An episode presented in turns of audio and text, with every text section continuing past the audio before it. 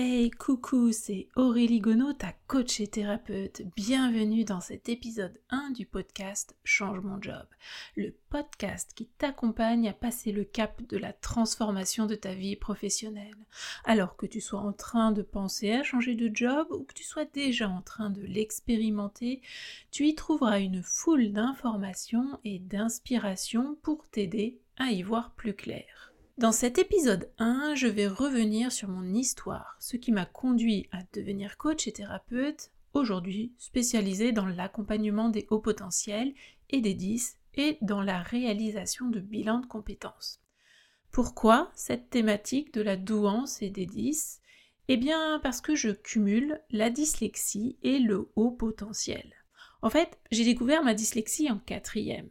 Euh, nous avions un contrôle de vocabulaire, vous savez, avec les mots et les définitions à apprendre. Je les ai appris, le mot correspondant à telle définition. Mes mots et mes définitions, ben, je les connaissais. Hein.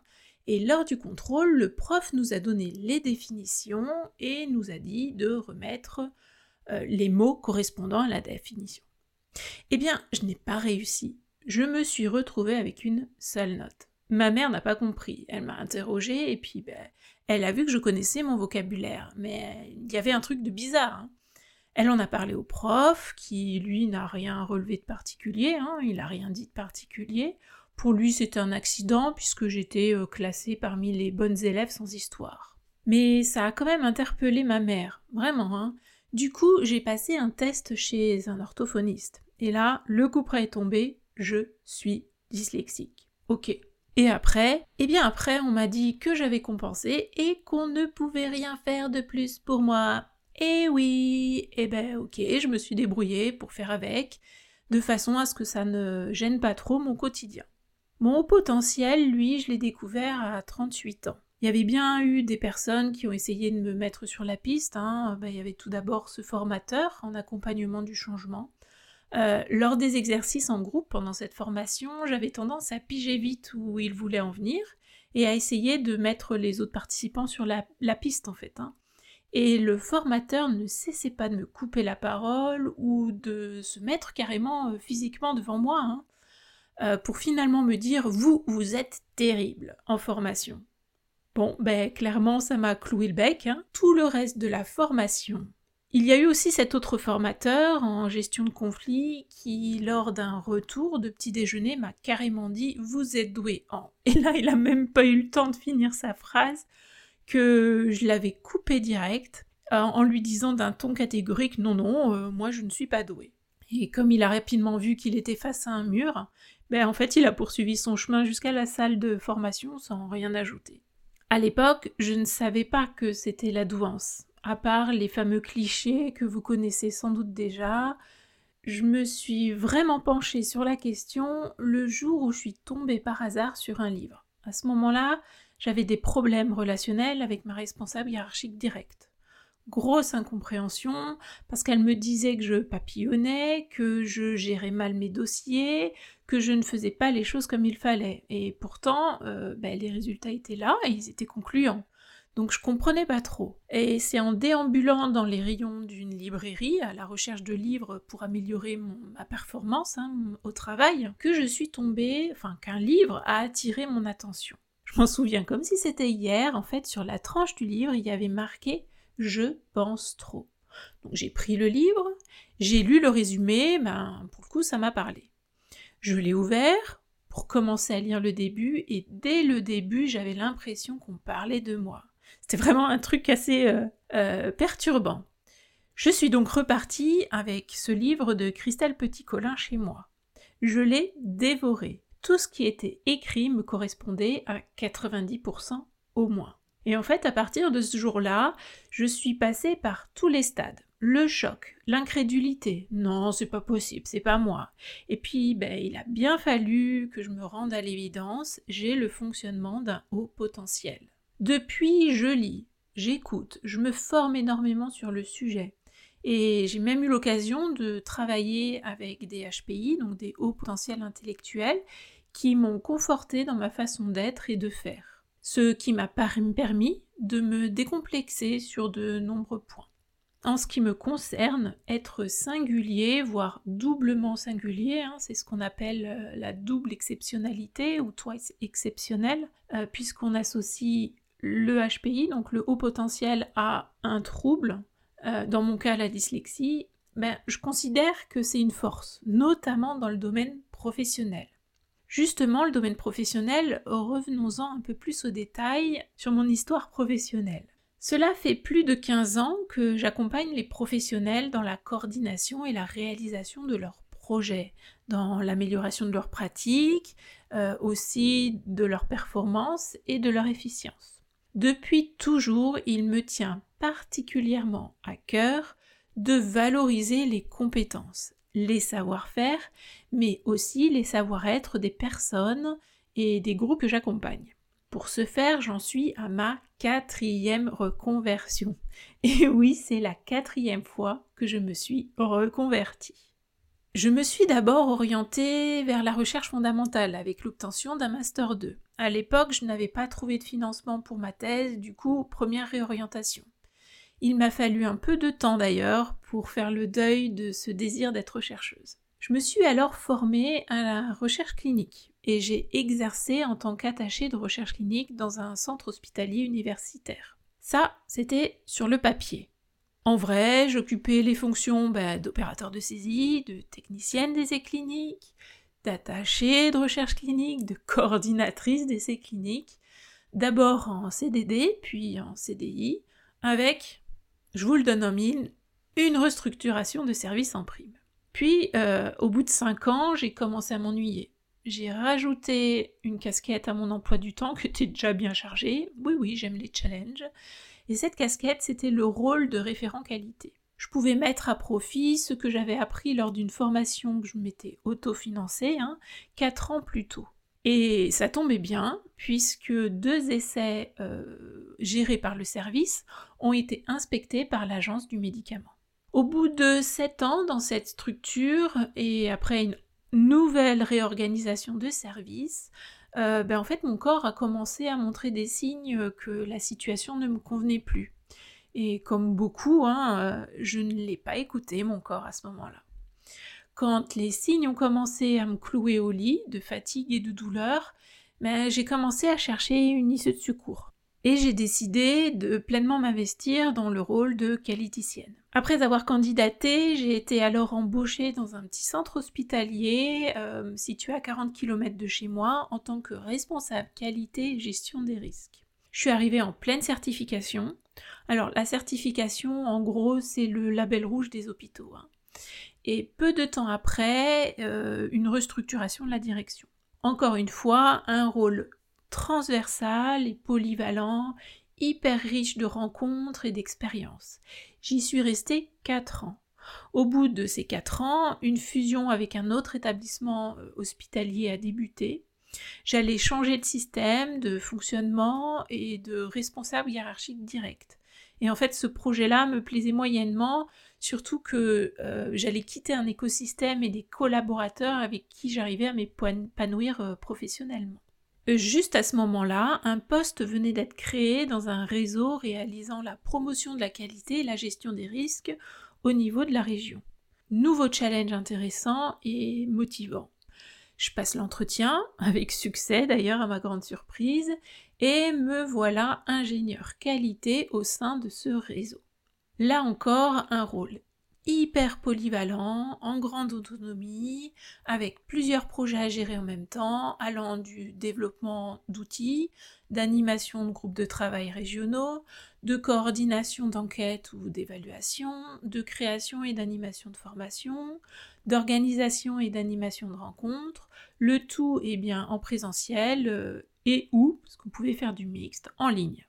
Encore une fois, superbe expérience et de 5 ans riche de par la polyvalence du poste, de par la diversité des sujets et des nombreuses rencontres faites. Je me suis alors auto-formée durant cette période pour accroître mon efficience et mes compétences. Euh, expérience également très riche d'apprentissage et bien cette fois sur mes limites. Au bout d'un peu plus d'un an, relation toxique avec ma responsable de l'époque, j'étais sur le point de craquer au moment où elle est partie deux ans après mon arrivée dans la structure. Je suis finalement restée. Un an après, j'avais l'impression d'avoir enfin trouvé ma place.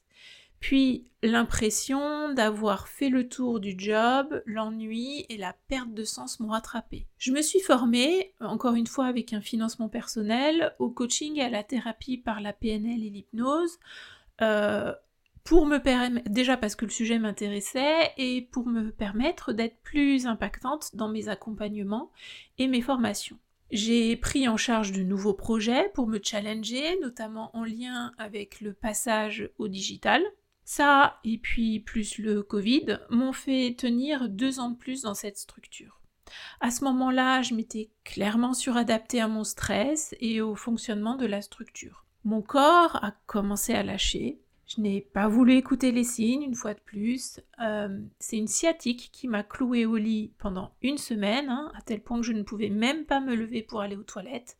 C'est pour vous dire à quel point ça a été euh, assez violent. J'ai repris le travail debout, ne tenant pas plus d'une heure euh, assise pendant des mois. Je me demande encore pourquoi je ne me suis pas arrêtée à ce moment-là. Clairement, la fatigue et la gestion de la douleur altéraient mon efficacité et euh, il faut bien l'admettre maintenant, euh, sans doute mon discernement. Un mois après, mon fils se cassait le poignet au sport. Il a enchaîné les complications et une rééducation lourde et douloureuse. Euh, vous imaginez bien l'impact émotionnel que ça a eu sur mon état qui était déjà fortement altéré. Mais non, là encore, je ne me suis pas arrêtée. Quelle erreur Et je n'ai pas fait appel à la médecine du travail. Quelle autre erreur J'ai continué à travailler en prenant par-ci, par-là des heures de récup, tout en alertant mes responsables hiérarchiques et fonctionnels ben, de mes difficultés. Ils ont commencé à me mettre la pression. Et suite à un recadrage euh, très malvenu, hein, euh, où ils étaient trois, et moi toute seule en face, euh, avec un état psychique et physique clairement altéré, pendant cet entretien, j'ai eu aussi des accusations infondées. ben en fait, je me suis écroulée. Hein. Verdict, burn-out. Trois mois après, je signais une rupture conventionnelle avec l'appui d'un conseiller du salarié. Et euh, il m'a fallu encore trois mois pour me requinquer en repensant mon projet professionnel. Et me voilà aujourd'hui coach et thérapeute. Je continue de me former, de m'informer et de tenter de nouvelles expériences professionnelles, seule ou en partenariat d'ailleurs. Tout cela m'a appris que nous pouvons faire évoluer notre vie professionnelle en fonction de notre vie personnelle, en respectant nos valeurs et nos besoins. Ce sont des fondamentaux.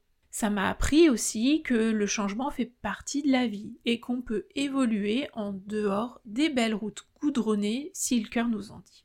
En tout cas, j'en ai parcouru du chemin et si on y regarde de plus près, eh bien c'est très cyclique tout ça. Chez moi, c'est tous les 5 à 7 ans, avec de la difficulté à chaque fois, mais aussi plus de facilité à mobiliser les ressources nécessaires eh bien, pour se relancer, alors que ben, clairement j'avais l'impression d'être euh, au point mort, au fond d'une impasse, en pleine nuit, sans lumière, devant un mur infranchissable. Mais finalement, c'est justement parce qu'on a l'impression d'être au fond du trou et qu'on n'a plus d'autre choix que de remonter, qu'on trouve euh, cette force nécessaire pour franchir ce fichu mur. Chaque reconversion a été un nouveau challenge pour moi, riche d'expériences, euh, riche de découvertes sur moi et mes capacités.